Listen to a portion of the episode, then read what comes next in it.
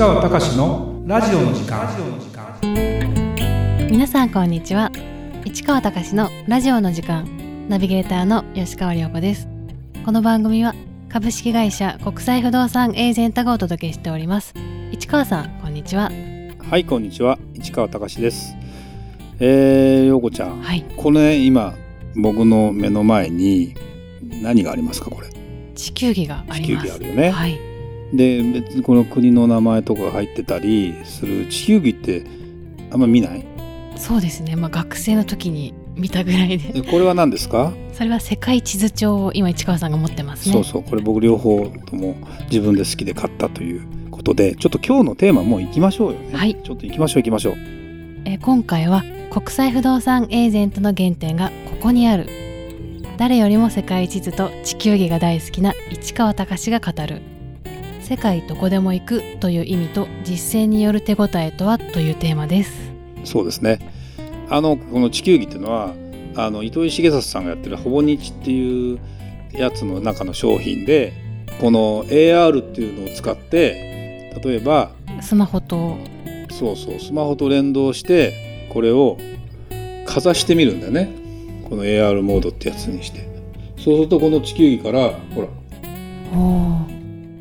今スマホを地球儀にかざしていかざしてるるとこれが地球儀が雲の動きとか今のすあの状況が全部見てあのあっちに置いてあるような地球の動きっていうのが出てくるようなものを作ったりもしてますますよ。で例えば動物動物図鑑じゃないけどこうなるとここの国になどんな動物がいますか、まあ、社会のお勉強みたいな感じなんで。スマホかざすだけでリアルな動物が見えるとそうそうそう。まあだからこの地球儀を元に何かをしたいっていう人ってねあんまりいないような気もするんだけど自分の中でそうこんな商品が出たことだけでもワクワクして。面白いですね。ただの地球儀っていうものもあの大好きなんだけど例えばこれが肉食だとか草食だとか社会の勉強に地理の勉強あそれで分けられるんですね。そうそうそうそうになるしこれがいろんな分野があるんですよ。もうこれが例えばこの地球儀を月と見ましょう。はい。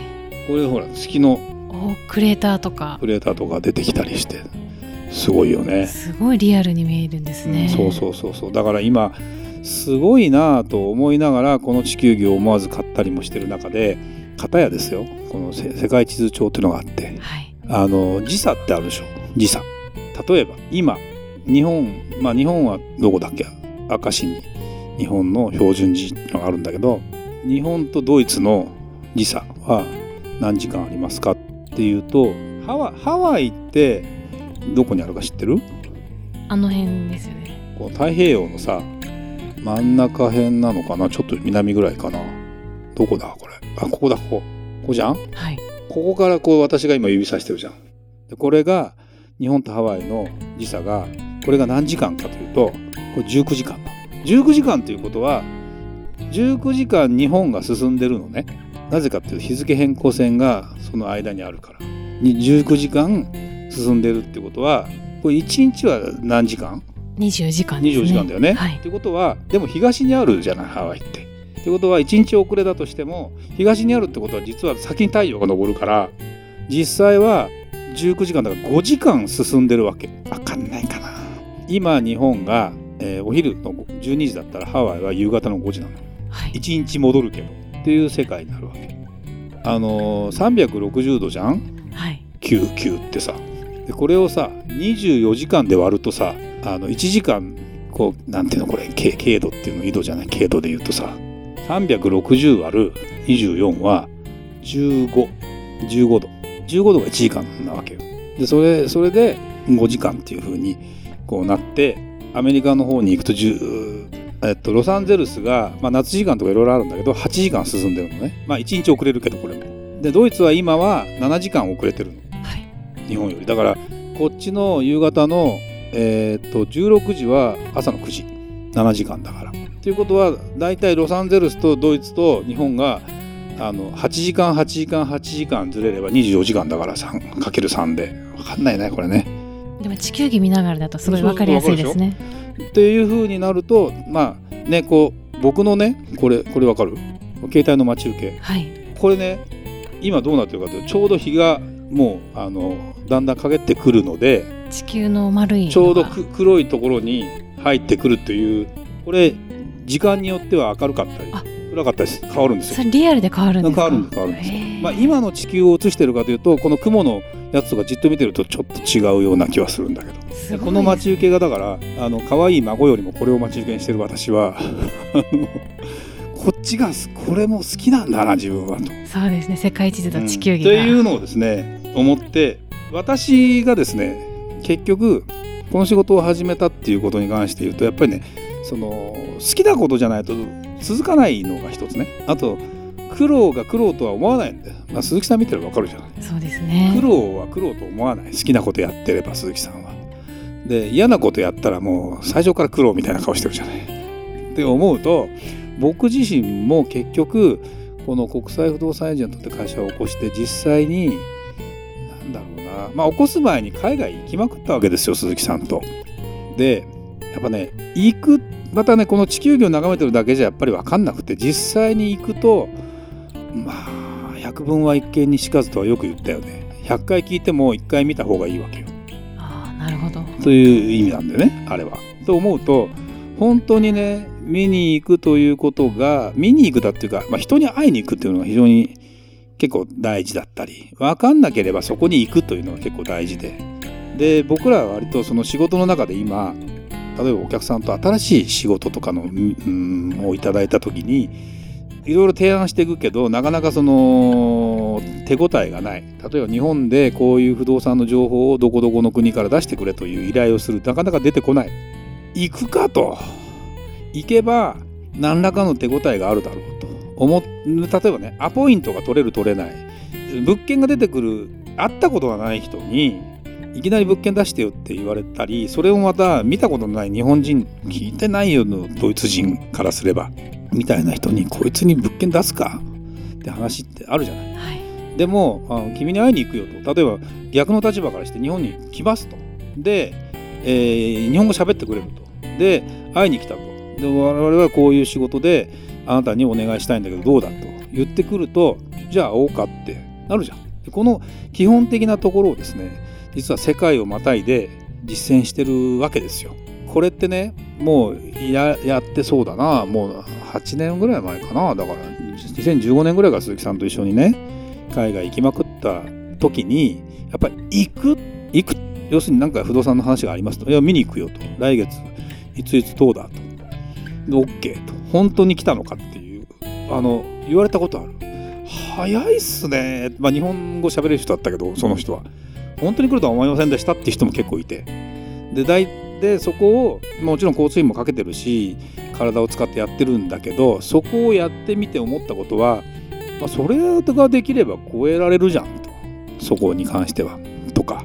例えばなんか問題が起きましたと。で特に海外だと遠隔地で本当にやってるかどうかなんかも分かんないと。でも行くと。